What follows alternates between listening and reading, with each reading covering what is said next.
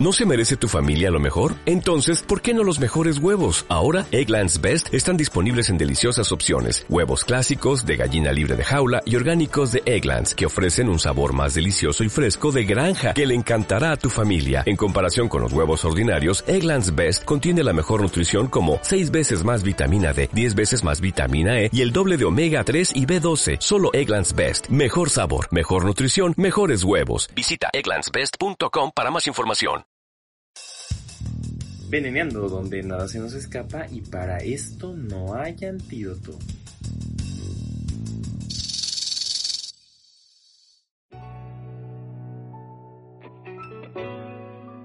Y señoras, señores, muy buenos días, tardes, noches o lo que sea donde ustedes se encuentren y bienvenidos a un episodio más de Veneneando.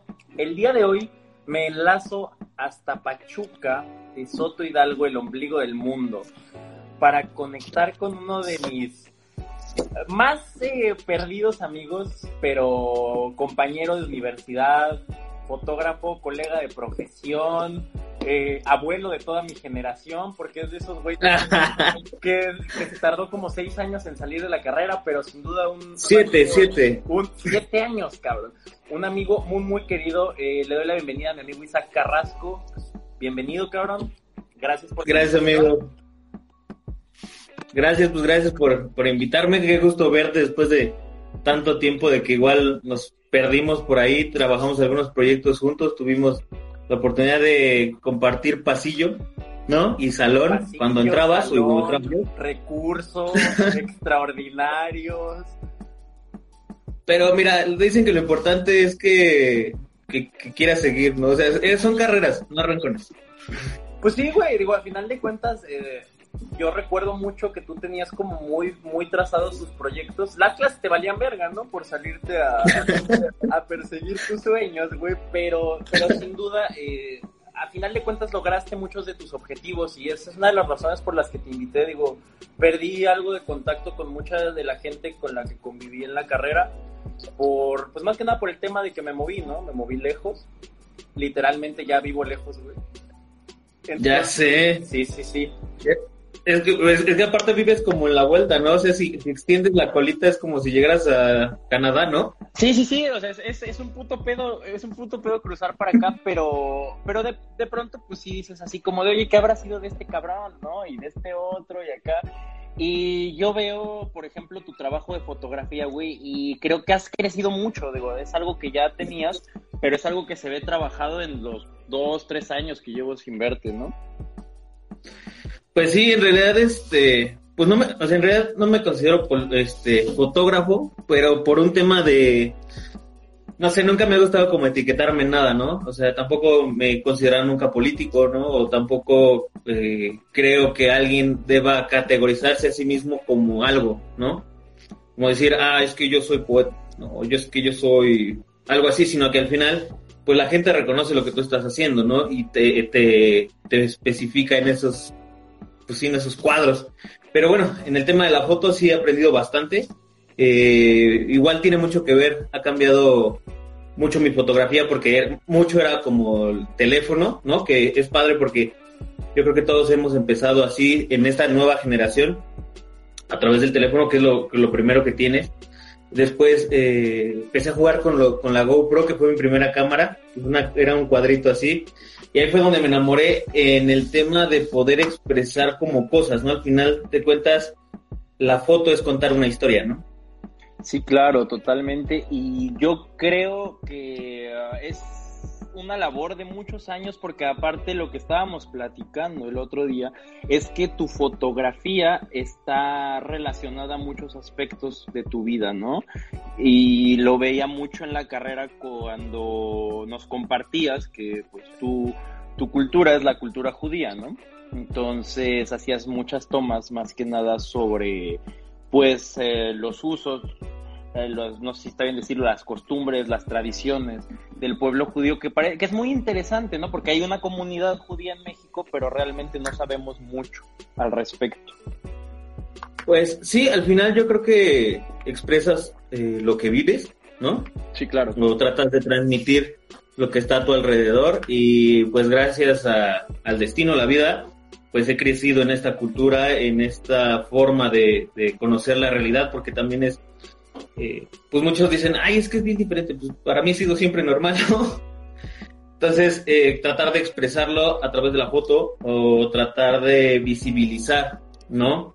Lo que es o como vemos las cosas, eh, pues ha sido un reto, porque aparte es un compromiso, no es como, como que lo que digas, o sea, lo que tú tratas de fotografiar, mucha gente va a ser su única, su único acercamiento a eso, ¿no? Entonces, tratar de ser lo más real posible, porque hay mucha foto que es construida, ¿no?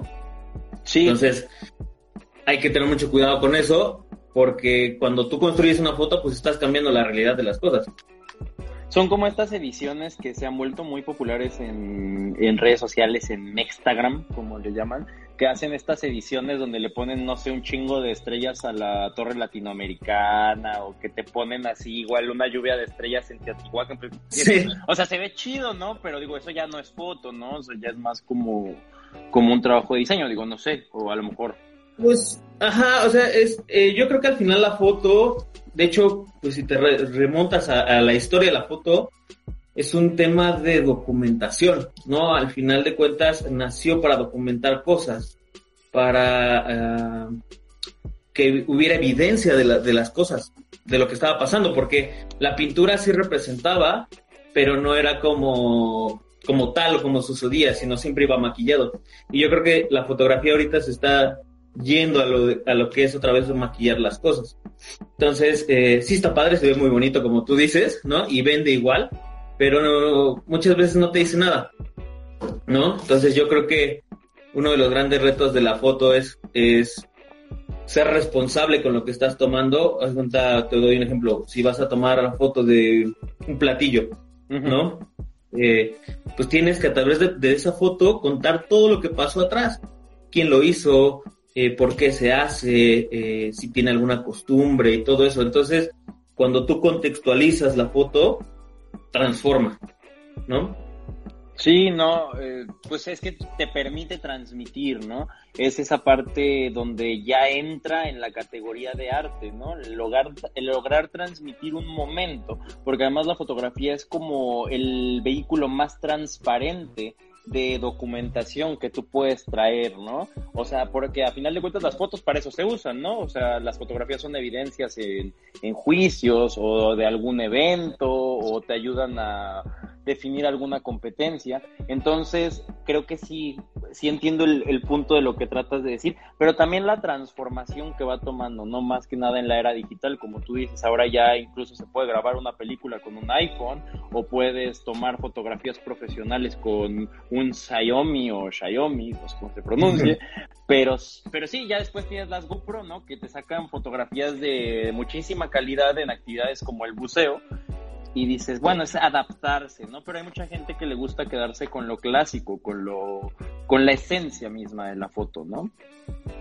Pues es que, eh, como tú lo dices, al final el proceso de la digitalización y volver masiva la fotografía ha implicado, sí, nuevas oportunidades, claro, pero nuevos retos, ¿no? El que ahora puedas tú transmitir en cualquier vía o que tú tengas una plataforma en donde puedas mostrar tu fotografía, eh, implica una oportunidad de darte a conocer, dar a conocerlo como tú piensas, pero también debería de implicar una responsabilidad de lo que estás transmitiendo, ¿no? Entonces, eh, pues vivimos como en ese nuevo reto de la digitalización de la fotografía. Eh, indudablemente sí, la vieja escuela ah, está muy casada a veces con lo que te digo de pues no, no transformarse a estas redes sociales o cosas así, o que hacen fotografía para libros, o que hacen eh, para publicaciones, para periódicos, sí están a veces como muy clavados en, su tema y demeritan, ¿no? Al final de cuentas, yo creo que toda técnica es válida, yo creo que toda técnica tiene algo que aportar a la humanidad, ¿no? Y en el tema de la fotografía digital, pues sí, es un nuevo reto, pero sí implica tener filtros de lo que vas a consumir. Claro. Fíjate que yo lo estaba platicando mucho aquí en, en Hyundai cuando estamos construyendo las campañas de marketing, pues obviamente la parte de la fotografía es fundamental, porque la industria automotriz yo creo que es eh, uno de los mejores escenarios donde se pueden explotar este tipo de, prácticas, ¿no? Tienes a la mano muchísimo equipo, o sea, tienes acceso a cámaras, a GoPros, a lentes, etcétera. Pero hay, hay lana.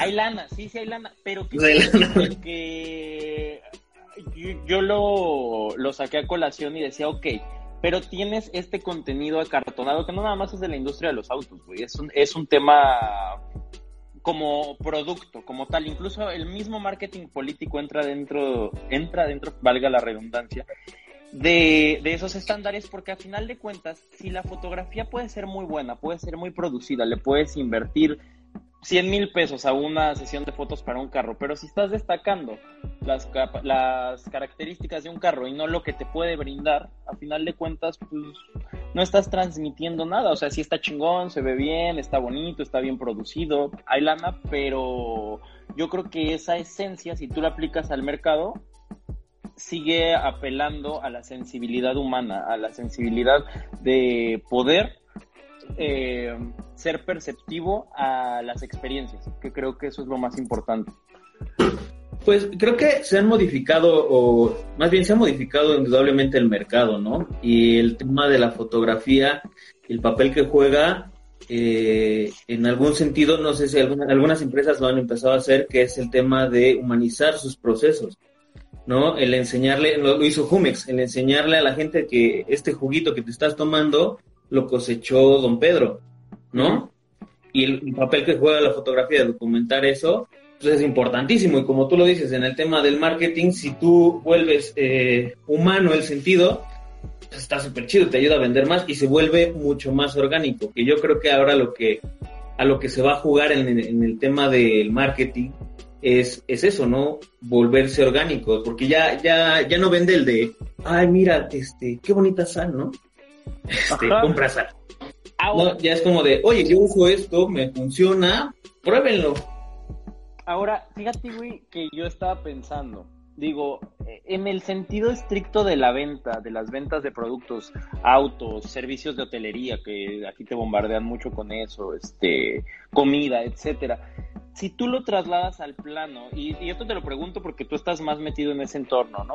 Tú lo trasladas al plano en el que parte de una campaña política y del mismo marketing político consiste en hacer eh, esa transmisión orgánica que estamos hablando, pero ahora hacia un político, que a final de cuentas, que a final de cuentas es un producto, entonces, este, pero es más complicado, ¿estás de acuerdo? Porque estamos en una sociedad que ya está resentida de lo mismo. Pues es claro, o sea, es, es el gran ejemplo de Coca-Cola, ¿no? Todos saben que hace daño la coca. Pero todo, o sea, el marketing te atrapa tanto que compras coca y lo haces con gusto y, las campañas son buenísimas. Y por algo yo creo que son los mejores eh, diseñadores de campañas de marketing del planeta. Entonces, transportándolo al tema político, yo creo que eh, más allá de cambiar eh, una estrategia de campaña, pues es más saber cómo estás comunicando las cosas. ¿No? Por mucho que la gente diga, no, yo, yo ya estoy harta de este grupo de personas, ¿no? Y que siempre hacen lo mismo, no sé qué. Entonces, si tú cambias la forma de comunicación siendo el mismo grupo de personas, se puede vender. Güey, ¿quién asesora, quién chingados asesora a los candidatos de Morena, güey? No mames, o sea, en temas de imagen. O sea, digo, eh, ahorita a, mí en lo personal digo yo yo a diferencia de, muchas de las personas que puedan escuchar esto yo no tengo ninguna inclinación partidista así. Y digo así como de güey antes por lo menos sabíamos que pues sí estamos tratando con gente despreciable pero cuidan mucho el tema imagen. O sea es un tema al que se le invirtió un chingo porque al final de cuentas eres figura pública y, eres y tienes cierta responsabilidad por la influencia que tienes en una sociedad. Si estamos hablando de un gobernador, de un presidente municipal, de un diputado, sabemos que tienes cierta influencia y, y, y sí tienes que cuidar tu imagen un poco. Entonces, no sé qué pedo, ahorita es como que cada rato sale uno cada vez más pendejo, güey que se hace viral, pero que no hay, que no hay uno ahí que, hay, que no hay un cabrón ahí que les esté diciendo así como de güey, la estás cagando, la estás cagando bien recio. Entonces, digo, también tiene su chiste la, la, la, imagen y lo vimos en esas clases a las que no entrábamos, pero era el... pero era... Sí, pues quién sabe, la verdad es que pues yo creo que a cambio, te, digo, o sea, en este sentido de que ha ido evolucionando el tema del marketing tanto político como privado, eh, ha habido nuevas teorías como muy, como de experimentación que en realidad, pues no sé qué tanto funcionen, ¿no? O sea, el tema de, de Samuel, el de Samuel García. Samuel García, este cabrón, igual. O sea, en realidad dices, qué mala estrategia, porque todo ha sido como pegarle y porque todo el país sabe que, más bien la perspectiva de todo el país es que es un idiota, ¿no? Pero ya todos saben quién es Samuel García. Entonces, son nuevos experimentos, yo creo que están pasando. ¿Te acuerdas, que son muy... ¿Te acuerdas de un tipo que se llamaba Enrique Peña Nieto, güey? Este... Ah, sí, claro. Sí, claro, Una vez fue a una fiesta con nosotros. Guapísimo, señor. Guapísimo, por cierto. Era el, era el sugar, el sugar soñado, ¿no? Es la, misma es la misma lógica, cabrón, pero qué triste, porque aparte son el reflejo de una pinche sociedad. ¿Te das cuenta? Porque ahorita el güey ya es puntero en Monterrey. Pues eso, exacto, eso, eso, eso representa. Bueno, eso bueno el, pasado fue el Bronco, tampoco fue como que, como que era un gran ejemplo. Ah, Pero es eso. ¿Por el Bronco? Ah, bueno, fue. No eras de esos pendejos que llegaban y decían, no, yo la neta voté por el Bronco, carnal, porque pues sí, sí me gustó su propuesta. Hubo un chingo de... No, ¿qué crees? ¿Te acuerdas? Sí, no, había varios. No, y, nada más por el simple hecho de, pues, a dónde tirar tu voto, ¿no? Yo creo. Pero bueno. Y, y lo que dices, al final de cuentas, lo triste es que, mm, pues, es el reflejo de lo que estamos consumiendo. O sea, no, no existiera contenido basura si la no lo consumiera. Entonces, y, la neta, eh, pues, no sé, o sea, de repente hoy te metes a, a, no sé, a los mismos podcasts, ¿no? Que ciertamente yo creo que el podcast está un poquito más pensado, más estructurado que los videos de YouTube o este TikTok. No, ¿eh? este, no, este no es el caso, güey. Ya no te oigo. ¿No me oyes? No te oigo. Espera. A ver, habla. ¿Ahí me escuchas? No, amigo. A ver, déjame este. A ver, si quieres lo cortamos y te vuelvo a mandar.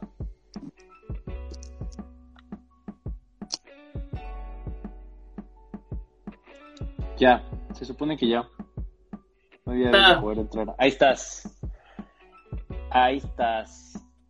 Espérate, Traigo visitas. ¿Traes visitas? Ah, ya ese güey también lo sigo en Instagram. Es famoso. Es, es, más famoso que tú y yo juntos, cabrón. Órale, pues ahí va el. Entonces, nos quedamos en que el podcast era un pedo más estudiado. Este no, güey. Digo, si, si quieres algo un poco más cultivado, este no, este no es el caso, güey. No, es el tipo de podcast que, que estás buscando. Pero. No, pero te, o sea, te explicaba el tema de, de, de que estamos consumiendo como pura basura en general, ¿no? El tema de TikTok. A mí me ha pasado, yo no tengo TikTok, pero ves que ahora te sale en Facebook. Güey, déjame decirte algo antes de que continúes. Yo descubrí TikTok por el por la chamba meramente, o sea, fue de que obviamente pues yo tengo que empezarme a clavar en las redes sociales pues para ver temas relacionados con la industria y TikTok es el que tiene eh, pues mayor flujo de todas las redes sociales ahorita a nivel global. Las acciones se dispararon en la pandemia, entonces pues, nos dijeron, güey, necesitamos que aprendan a usar TikTok, ¿no? Entonces, bajo el TikTok, lo empiezo a usar, empiezo a seleccionar contenido y te lo juro que yo estaba bien, bien eh, proyectado a que era un pedo de, güey, son puras morras bailando, puro lip sync barato, güey, así pura gente perdiendo el tiempo. Y empecé a seguir cuentas bien chidillas, güey. Hay cuentas que sí son la neta muy valiosas, es como todo, güey. Es como todo. Tú tienes al alcance los productos, pero tú escoges qué consumir. Entonces, con TikTok la neta es como que... Eh, no es mi red social fab, güey, pero... Hay tutoriales buenos. Ajá. Hay cosas. Hay cosas pero bueno, en ese caso prefiero Instagram, ¿no? Es que tú eres más fresa, güey. sí. Tú eres más fresa. No, y, y al final de cuentas, como tú lo dices, ¿no? Eh, eh, las cosas ahí están. De hecho, el mismo algoritmo que está en las redes sociales te va arrojando lo que tú estás consumiendo. Como el porno. ¿No? Básicamente. Sí, todo se rige Pues- con algoritmos. Pues nunca he estado tanto tiempo en una página como para que me empiece a arrojar como los. No, yo sí, por eso te, yo, por, yo sí, por eso te. Por eso te lo Ah, igual te sugiere playlist y cosas así. Sí, de hecho te hace, te hace una trivia los jueves, güey. Te pide que le recomiendes una canción los lunes y todo sale de ahí. Ah, qué bueno. Mira, es bueno saberlo, te digo, al final de cuentas, pues es lo que tú consumas. Todo es red social, ¿No? güey. Sí. Y bueno, pues en este, en este ejercicio como de del lo audiovisual, hay de todo, ¿no? Yo creo que igual vivimos en una generación, en la generación de los tutoriales, ¿no? Y hay una discusión muy interesante de que si en unos cinco años va a ser más valioso tener una carrera universitaria o una certificación, ¿no? Pues es que igual depende, de- ¿no? Depende, depende mucho del, del contexto, pero sí, güey, o sea, el mundo en los últimos, en el último año y medio se volvió muy Black Mirror, ¿no? ¿Cuándo te ibas a imaginar tantas cosas así, o sea, chupando con tus compas de manera vi- eh, virtual, sin poder ir a la escuela, o sea, ah, está, está muy cabrón este pedo. Pues sí, al final yo creo que aceleró un proceso, yo creo que en algún momento iba a pasar, ¿no? Y, y ya en Europa podemos ver que ya existía el home office. Muy normal. Sí, a No, nosotros como tercer mundo nos pegó un poquito más porque pues igual aquí estamos acostumbrados a la explotación laboral, ¿no? Es como que ya la tenemos normalizada, ¿no? De hecho, yo creo que estás en un fin de semana largo disfrutando tu, tu tiempo libre y te sientes culpable, ¿no? Por no estar ahí Sí, chingando sí. ahí todo presionado a la verga. Tomando atole caliente allá en medio, a media mañana, sí, o sea... Y en Europa no, o sea, ellos ya están acostumbrados a tener hasta tres meses de vacaciones al año, bien alga, trabajar desde su Pues de hecho, hasta, hasta empresas, empresas eh, europeas que están establecidas en México, pues ya trabajaban el home office y fue como súper normal. Para ellos fue como de, ah, pues seguimos trabajando, ¿no? En casa. Y, y esta curva de aprendizaje que sufrimos todos los demás, pues ellos ya no la vivieron, ¿no? No, pues no, ya la traían ahí, este... Dile adiós. Adiós, ya estoy chingando mucho la madre, adiós. Esos pinches perros son bien putos inquietos. El primer año, cabrón, son un desmadre. Es que, No, ya se me hizo eterno, no sé, tiene cinco meses sí, güey, son... y ya deshizo una puerta. Ay, Es que esas madres son sabuesos, güey. O sea, son chiquitos, pero son, son de naturaleza activa. O sea, son perros de casa. Bueno, para Sí. quienes no lo pueden estar viendo en video, porque esto es un podcast, Sax nos enseñó a su cachorrito que es. ¿Es un Beagle o es un Basset Hound? es un Beagle. Es un Beagle, ¿verdad? No, desmadres de Ajá. perros. Muy Como lindos, pero son un desmadre. Pero sí, cabrón. Sí. Oye, y el tema, el panorama político, el que viene, o sea, a nivel nacional, ¿cómo lo ves? O sea, está, está cabrón, ¿no? La primera elección en temporadas de pandemia que pasó lo que nos temíamos, que nuestra pinche sociedad, en vez de darle prioridad a la salud, le dieron prioridad a la política, como siempre. Pues sí, desgraciadamente sí. Es parte de Yo creo que no va a cambiar, pero está cabrón, güey. Pues es que era una gran oportunidad de, de modificar los mismos procesos de elección, ¿no? Como todo lo que estamos viviendo era una gran oportunidad de, de hacer campaña a través de redes sociales, porque al final de cuentas ya la gente ya no está en piso, o sea, ya la gente ya no está, ya no le gusta que vaya un candidato a su casa y le vaya a tocar. ¿Estás de acuerdo? No, pues no. Sí te sientes como Anaya, güey, ¿no? Así que sales de... de que te cocina en calzones y encuentras el cabrón así como... Así se vive la miseria, ¿no? Exacto, exacto, o sea, ya, ya ese proceso de que vayan ya no funciona. Es que ya o sea, no la les cree gente nadie, güey. Ya nadie les cree. O sea, ya ni la gente que Pues- te creía porque le regalabas un- una despensa o un bulto de cemento, ya ni ellos te la creen, güey. Ya, ya vieron que, que ya no es por ahí. Y era el momento perfecto. ¿Eh?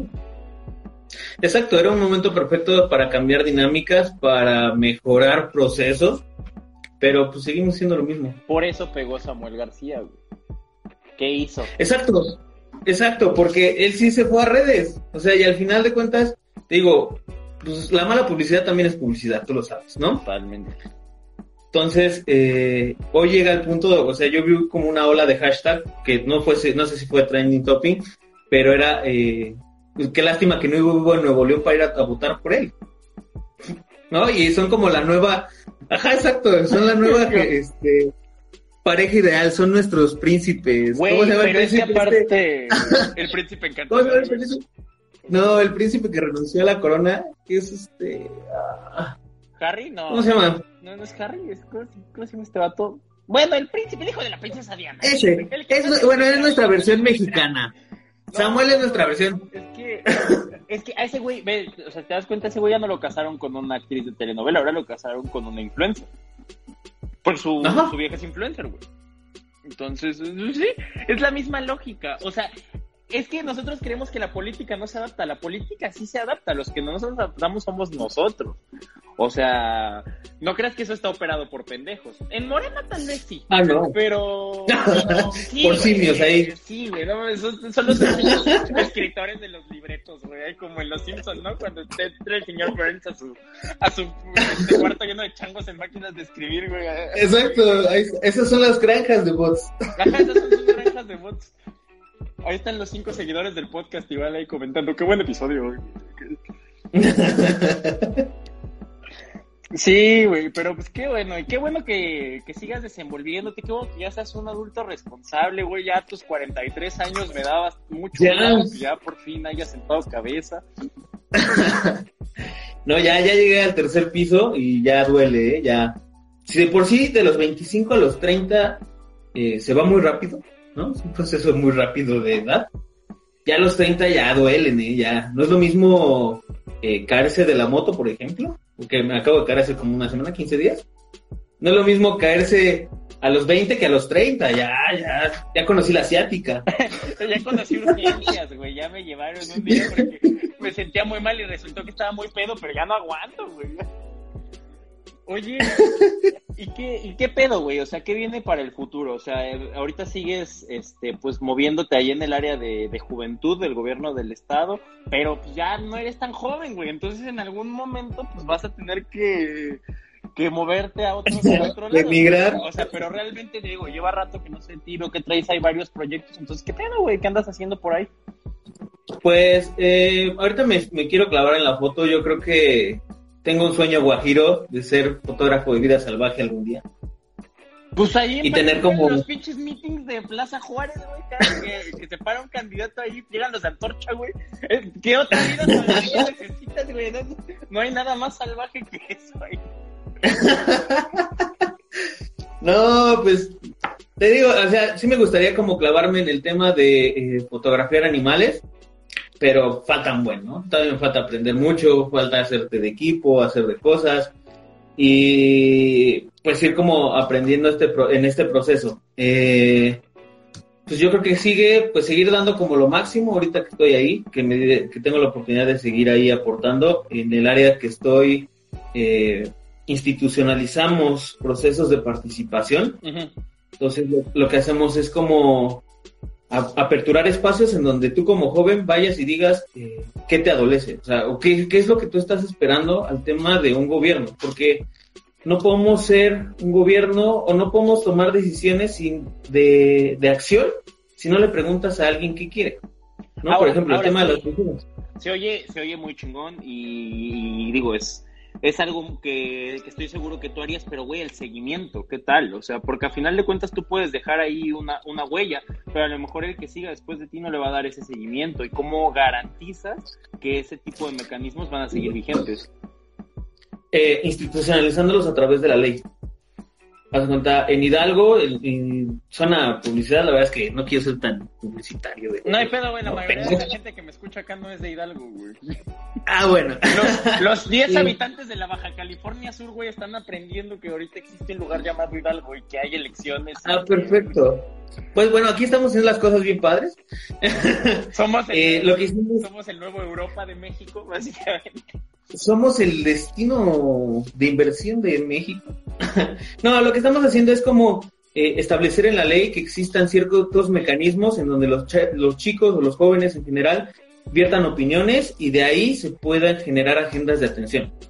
Por ejemplo, eh, eh, en dos, desde 2015 se creó el Consejo Consultivo de la Juventud, que es un órgano ciudadano, donde a través de convocatorias se seleccionan a 18 jóvenes y la labor de ellos es eh, dar seguimiento a lo que está haciendo el gobierno del Estado en tema de juventud y si la está cagando, decirle.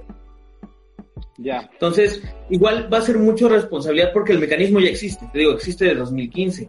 Entonces, eh, es mucho la responsabilidad de tú como joven también decir, oye, llega alguien más, ¿no? Ponle y, ya no sacan la convocatoria, pero está en la ley, entonces tú como joven tienes la responsabilidad de ir y decir, abre tu convocatoria. Y, y, más que nada la difusión, ¿no? Yo creo que siempre, siempre ha habido proyectos que buscan impulsar el desarrollo de la juventud, no nada más en, en, Hidalgo, ¿no? Y digo, yo creo que en varias regiones, aquí es muy común, pero aquí pasa mucho con el deporte también, y simplemente que a veces mucha gente no se entera que hay becas, no se entera que hay apoyos, no se entera que hay espacios y son espacios valiosos a final de cuentas, ¿no? Porque realmente cuánto talento muchas veces se queda estancado ahí por el no tener oportunidades para poder desarrollarse, ¿no? Entonces esa parte también... No, y sobre todo como tú lo dices, eh, hay un problema de comunicación importante, ¿no? Tanto de como cualquier estructura de gobierno hacia su ciudadanía. Y eh, lo mismo, igual la gente por lo mismo es apática. Y hay muchas convocatorias que también salen desde la sociedad civil o desde organismos internacionales que quedan vacías porque nadie postula y se pierden, ¿no? No mames, hasta gané un concurso, güey una vez de ensayo político, creo que fui el único que concursó y por eso me lo dieron, o sea, o imagínate qué tan, qué tan poco competido estuvo el pedo que gané, güey, o sea. Pues te digo que la gente no se mete tampoco, o sea, también, también es responsabilidad de nosotros buscarle, ¿no? En ese sentido de poder participar. Sí, claro. Porque no, no solo la participación es ir a votar. No, no. No, y de hecho, eh, es que es esa parte, ¿no? De hecho, el voto ya ni siquiera lo ven como, como una responsabilidad. El voto ya no se percibe como, como una oportunidad de cambio, que tiene mucho que ver el sistema político también, pero si nosotros ah, entendiéramos la responsabilidad del voto, en primer lugar, el abstencionismo está por encima del 50%. O sea, es más la gente que no vota que la que vota. Y las elecciones cuestan una lana y dices, ¿y cuál es la responsabilidad si no estás ejerciendo una obligación que tienes como ciudadano? Por eso tienes una credencial para votar y por eso es tan importante, porque es una responsabilidad muy grande. Y es la participación ciudadana apática la que hace que tengas gobiernos como los que tenemos en México, en Latinoamérica en general, porque la gente no se mete a, a investigar, no exige, o sea, estamos todos muy metidos en nuestro pedo. Entonces, también es un vicio social muy grande, es como un 50-50. 50 culpa del gobierno, culpa de nosotros. Claro, pues es un proceso y al final yo creo que como generación nos toca eh, romper con ciertos vicios que se están eh, pues construyendo, que se han ido construyendo y no replicarlos, ¿no? Yo decía que al final de cuentas como generación siempre tenemos que tratar de hacer eh, diferentes las cosas. A lo mejor no nos sale mejor, pero sí por lo menos lo intentaste hacer diferente. ¿No? Desde cualquier trinchera donde te encuentres o cualquier cosa que te dediques, no solo a lo político, a lo público, sino también desde, desde lo privado, ¿no? Desde tu vida diaria. O sea, tomo toda esta conciencia de que pertenecemos a una sociedad, de ser responsables con nuestros actos en la calle, ¿no? Pues merece que hagamos mejor las cosas. Yo creo.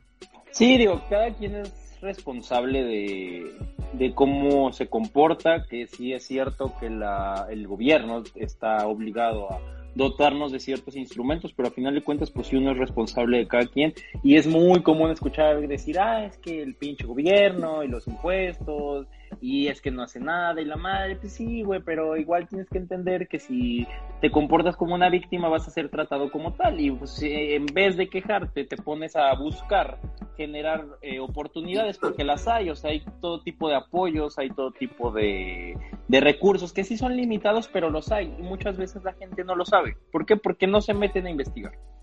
Entonces, al final... No, sigue, sigue, sigue al final te digo que, muchas veces igual ni es tema de recursos, es un tema de vinculación. ¿No? Más que nada. Que sí, ah, o sea, es, eh, no era en esta oficina, es en la otra, y ya, te, resuelve tu tema, ¿no? Y por lo regular, quien, quien se queja de eso de que el gobierno, son los que más chingan, ¿no? Son los que más están, o sea, más se chingan al otro. Sí, claro. O los que, pues el hecho de, el simple hecho suena súper ñoño, ¿no? El, el, pero es muy real, el saber, el saber conducirte en la calle, el no tirar la basura, el, el ser responsable, cuando yo fumo, ¿no? Y sí me causa un conflicto el tema de tirar la colilla. Sigues fumando, güey. Eso es lo que me genera conflicto a mí, cabrón. que sigas fumando, güey. Es que digo, yo estudié contigo tres años de los siete que estuviste en la carrera, güey, y nunca parabas de fumar, cabrón. Pues es que ahí, ahí se hicieron las mejores relaciones, ¿o no? En el, en el cenicero, güey. sí. Oye, sí, güey. Ixu era, yo creo que sí era un gran cenicero si hay alguien, Ixu era un gran cenicero, pero yo creo que si hay alguien que mucha gente dice así como de, no mames, güey, es que te encanta andar en la pinche vagancia y andas de aquí para acá. Si hay alguien que me la regana como el simple es este cabrón, o sea, este güey es don relaciones públicas, no, no, no mames, güey. O sea, yo creo que donde te pares en Pachuca, güey, taquero donde te pares ya te, tiene preparado un pinche taquito ahí de, de muestra para que te sientas aquí. ha sido un proceso divertido. Ha sido un proceso divertido. Yo creo que al final la escuela, yo siempre creí, o sea, siempre tuve bien definido que, que la escuela era parte del camino, no era, no era mi fin, ¿no? Y ahí aprendí todo, ¿no? Al final de cuentas, ahí conocí a toda la gente que, con la que hoy me relaciono, conozco, disfruto, platicar, eh, y con la que he crecido, ¿no? Al final de cuentas hice, sí, hice siete años y ya había hecho cinco de prepa, entonces... es que te gustaba mucho la escuela, güey. Le gustaba tanto que no se quería ir. Hay, hay una frase muy buena de, de, de, René de Calle 13, bueno, que ahora es residente, que dice, siempre, eh, siempre, siempre he sido mal, eh, ¿qué? Siempre he creído en la educación, pero siempre he sido mal estudiante. ¿No? Güey, ¿qué ser buen estudiante? O sea, realmente yo recuerdo que igual, y, digo valíamos porque pues no nada más tú, ¿no? Digo, sí pasamos como, pues sí valíamos mucha verga, güey, pero, pero me acuerdo, o sea, que nuestras pláticas era, pues sí hablábamos pendejadas, ¿no? Pero sí era de pronto, pues güey, ¿qué andas leyendo? O, oye, güey, fíjate que vi esto, o esta obra de teatro está interesante, o sabías que en Armenia se cogen caballos, cosas así, güey, o sea, sacábamos, como, como datillos, ¿no? O sea, también no nos, no, andábamos tan con la cabeza del culo, pero sí, tienes toda la razón, porque justo de ahí salieron muchas cosas, o sea, realmente te puedo decir que muchas de las mejores relaciones que hicimos en, en esos bueno, en esos cuatro años y medio que yo estuve ahí en, en, el instituto, pues muchas de las mejores relaciones, la neta, las hice no quiero decir en pedas, güey, porque, porque hay mucho joven, porque hay mucho joven que, que piensa que soy un ejemplo respetable a seguir, pero sí, o sea. No, que sepan la verdad. ¿Te acuerdas de la pulquería, güey, que estaba ahí abajo del No, de, amor mío, de no, no. No, es que yo tengo, yo tengo muchos recuerdos en la pulquería, güey, porque aparte ahí me acuerdo que encontrabas vatos hablando de filosofía, güey este, fumando mota y viendo al Real Madrid. Estas combinaciones bien random, pero güey, la neta, ahora que le echo coco y digo así como estando ahí, yo decía, güey, esto está de la verga, esto es un puto chiste, Sebastián, ¿qué es aquí ahorita, güey? ¿Cómo quisiera un pinche pulque de ahí ahorita? sí, la verdad es que hay cosas bien interesantes alrededor de la escuela, ¿no? Todo el tema de las fiestas y todo eso. Yo, es cuenta, algo muy chistoso, cuando yo estuve en Prepa 3, me tocó ser parte de la sociedad de alumnos. Qué raro. Y... y eh, pues la sociedad de alumnos por lo regular organizaba las fiestas, ¿no? rara vez, ¿no? pero sí llegaba a pasar. Sí, sí, de hecho, ahí nos tocó la experiencia de romper la puerta de Kitty Chai. Ah, no mames, ese día, güey. Ese día, Fuimos nosotros. Yo estaba bien encabronado esa vez porque yo llegué tarde, porque ese día las chivas jugaron, ese día las chivas jugaron una final que perdieron los pendejos y nos llevaron a Chai y como a los 20 minutos nos sacaron porque, y nos dice el de ahí de seguridad, es que los pendejos rompieron la puerta de cristal y yo, hijos de su puta madre, ya sé quién fue, cabrón. No, o sea, le cabían, ¿qué? ¿Cuántas personas a Kitichai? ¿300 personas? ¿500? 300 personas más. Vendimos 1200 boletos. Sácate a la verga y sácate como algo que hayas tú. Él es, él es el encargado de juventud en Hidalgo ahorita, señor. No, no, no. Socios de Kitichay en ese momento, Kitichay ya, ya no existe. Ahí, si, siguen buscando a quién cobrarle su puerta, ahí está el güey que Yo no fui, yo estaba, yo estaba ahí. una tardeada, güey. No, y, y fue muy chistoso porque en esas fiestas, No fue muy chistoso Yo, una- para los dueños del bar, güey. en una de esas fiestas se acercó alguien que iba, que era ya grande, este, y nos déjanos pasar, ¿no? Ah, sí, ¿qué onda, carnal? Pásale, no sé qué, ¿no? Y iba a todas nuestras fiestas. Era un chavo, yo creo que en ese tiempo tenía como 18. Y después, eh, por azares del destino, ya trabajando, me lo encontré y es uno de los grandes proveedores de la feria. ¿no? De sonido y cosas así, entonces te lo vuelves a encontrar y es como de, güey, yo te conozco. Y, y, y eso, son, así es Pachuca, hay que aprovechar que es un infierno chiquito. No, acá es más chiquito todavía, güey. ¿Neta? Sí, no está cabrón. No, pues mal, mal. Pero ya me tocará conocer, ¿qué crees? No conozco los cabos. Güey, Me falta conocer los cabrón, cabos. Acá tienes tu casa, acá puedes llegar. Pues ya me dijiste que no vas a estar. No, sí voy a estar. Voy, Sí voy a estar. voy a estar del 23, voy el 23, del 23 al 30 Kyle, acá nos de vemos. junio. Acá nos vemos, güey. Vas a ¿Va? ver lo que es bueno. Va, va, va. Pura, Y pues echamos, aprovechamos para echar unas fotitos. pura dieta Kushner, güey. Acá vas a ver. Ah. Oye, ¿hay, comuni- ¿hay comunidad allá? Sí, güey. Pues es que aquí el flujo es totalmente de gringos y pues es muy común que, que haya judíos dentro de los, de los, de los norteamericanos, güey. Realmente es más, pues es más gente. Igual es una población más grande. Pero sí, sí, de hecho hay bastantes. De hecho tienen bastantes negocios por acá. y así. Te vas a sentir como en casa, güey. ¿Tú qué Sí, eres igual me quedo. Pues igual. Igual me quedo. La neta, hay, hay, aquí hay dos teorías, güey, de la gente que viene a pasar a el tiempo acá, o viene a ver qué onda, o viene a ver si viene a vivir para acá, o de plano se lanza a la aventura. Es muy común, aquí hay gente de todos lados de la República, menos de Baja California Sur. o sea, No. sí, güey, fuera de, fuera de pedo, o sea, ellos, ellos se van, ellos dicen así como, no, ya sáquense a la verga, yo me voy a buscar mi futuro a otro lado, y viene mucha gente de todos lados.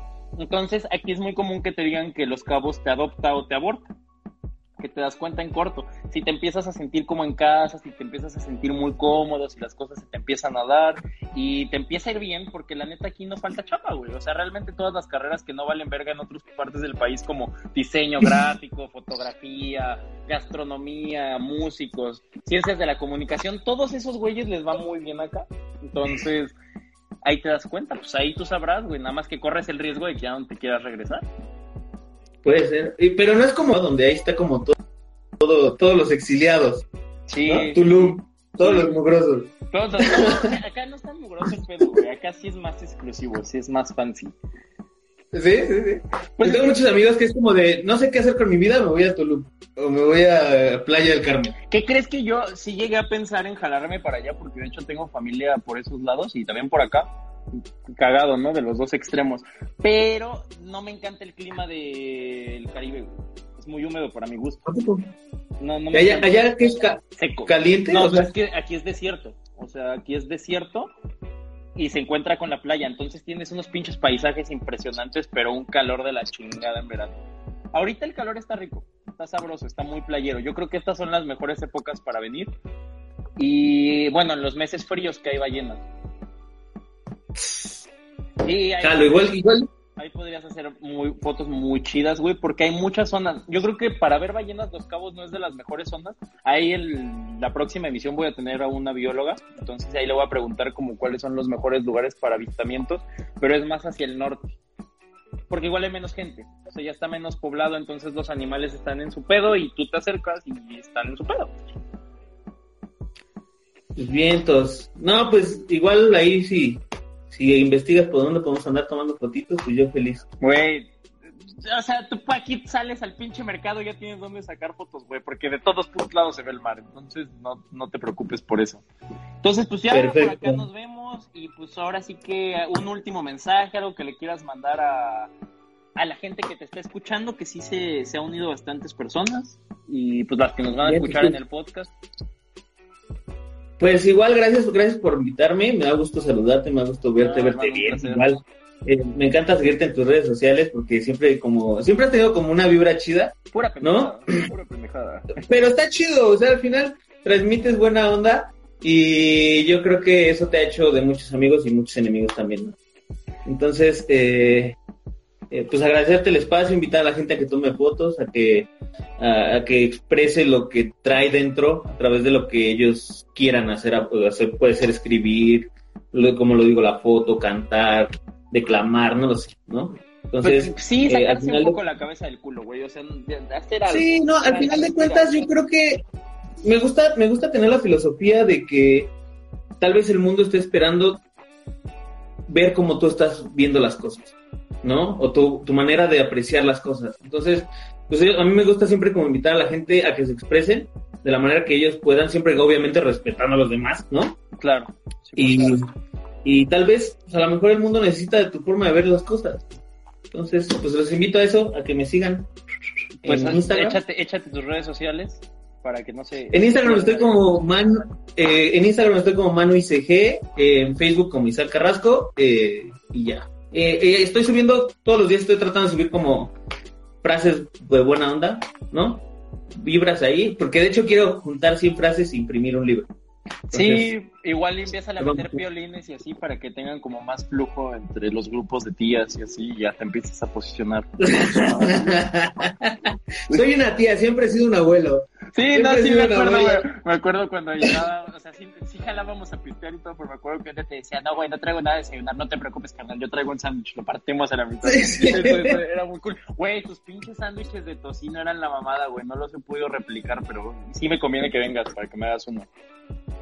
Me ha gustado verte, amigo. Muchas Igual, gracias por invitarme. igual, y pues nos estaremos viendo pronto, güey, y pues nada, suscríbanse, y pues ahí están las redes de Isaac, y nos vemos en el próximo episodio, que estén muy bien. Hasta luego, amigo, muchas gracias. Adiós, pinche perro hermoso que no me sigue en Sigan al. Sí, así, sigan Cuídate, al amigo. Cuídate, hermano. Bye. Una- un gusto verte. Un abrazo. Bye, bye. Veneneando donde nada se nos escapa y para esto no hay antídoto.